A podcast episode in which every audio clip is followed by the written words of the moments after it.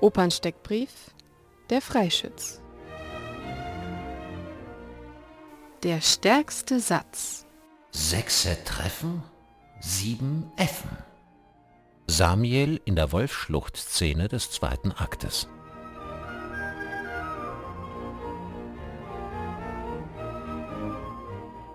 Worum geht's?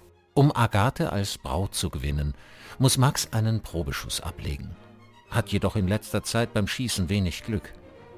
Deshalb geht er mit Kaspar in die Wolfsschlucht und beschwört Samiel, den schwarzen Jäger, herauf, um Freikugeln zu gießen, die ihr Ziel nie verfehlen. Sechs davon sollen treffen, die siebte jedoch wird von Samiel gelenkt. Agathe ist von düsteren Ahnungen bezüglich des Probeschusses gequält, da mehrere unheimliche Vorzeichen auf ein fatales Ende hindeuten. Zum Probeschuss erscheint sie dann mit einem Brautkranz aus geweihten Rosen. Als Max mit der siebten und letzten Freikugel seinen Probeschuss absolviert, wird Kaspar tödlich getroffen, nicht jedoch Agathe, die durch ihren Rosenkranz geschützt wurde.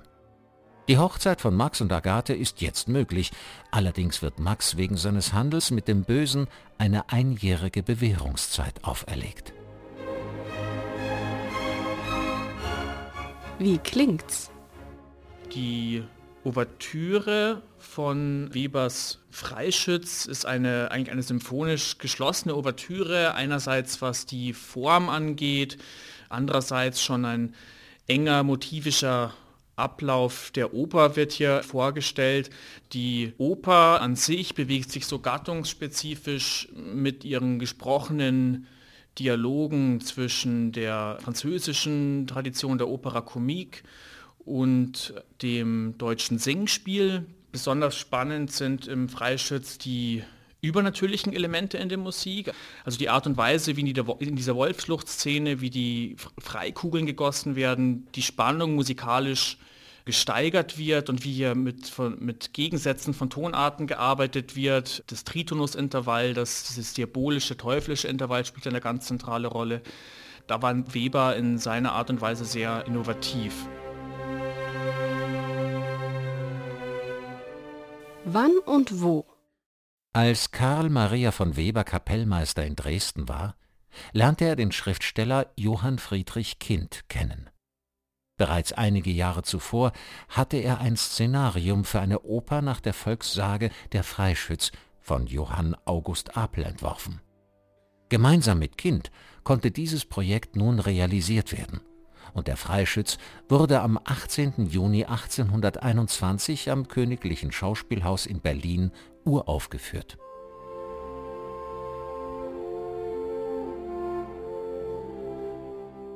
Berühmt und berüchtigt. Der Freischütz wurde oft als deutsche Nationaloper bezeichnet.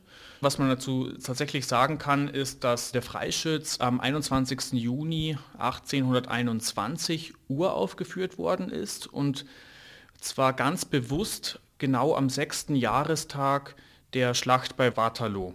Wenn man sich das aber ein bisschen genauer anschaut, wieso das jetzt eine deutsche Nationaloper ist oder nicht, was überhaupt deutsch ist, was nicht, wie könnte deutsche Musik klingen, dann begibt man sich da in viele Widersprüchlichkeiten.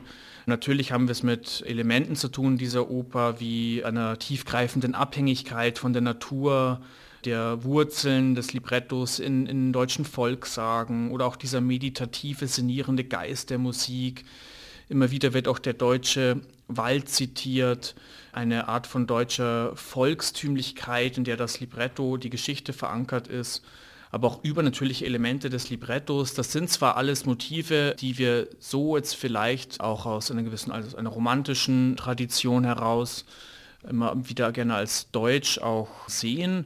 Also eigentlich haben wir es ja so mit der Behauptung zu tun eines Nationalstils, einer Nationaloper, die Weber erfunden hätte, auch wenn man das so genau gar nicht festmachen kann.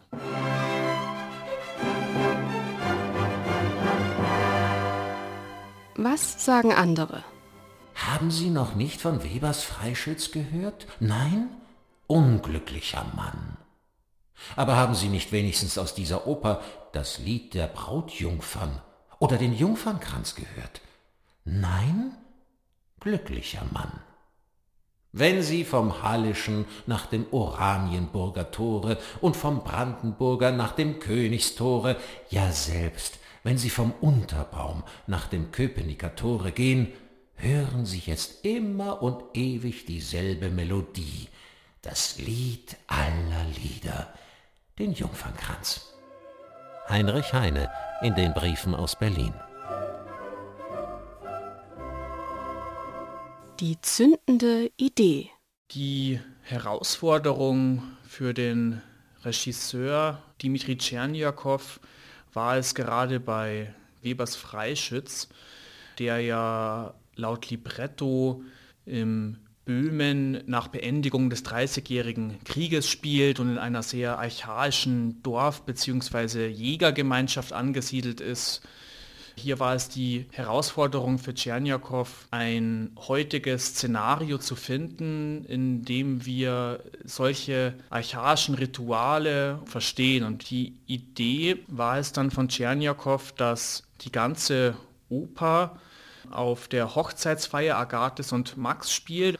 Kuno ist ein Familienoberhaupt bzw. Oberhaupt eines Clans, vermutlich eines kriminellen Clans und ähm, Kuno ist eben mit der Wahl Agathes überhaupt nicht äh, zufrieden. Also der hat da stark was dagegen, dass sich seine Tochter Agathe jetzt diesen Max da geholt hat und mit in die Familie, in den Clan bringt, äh, weshalb Kuno den Max psychisch gewaltig unter Druck setzt, dass er auch, um da eben akzeptiert zu werden innerhalb dieses Clans, jemanden schießen muss sozusagen, also eine, als eine Art Aufnahmeritual.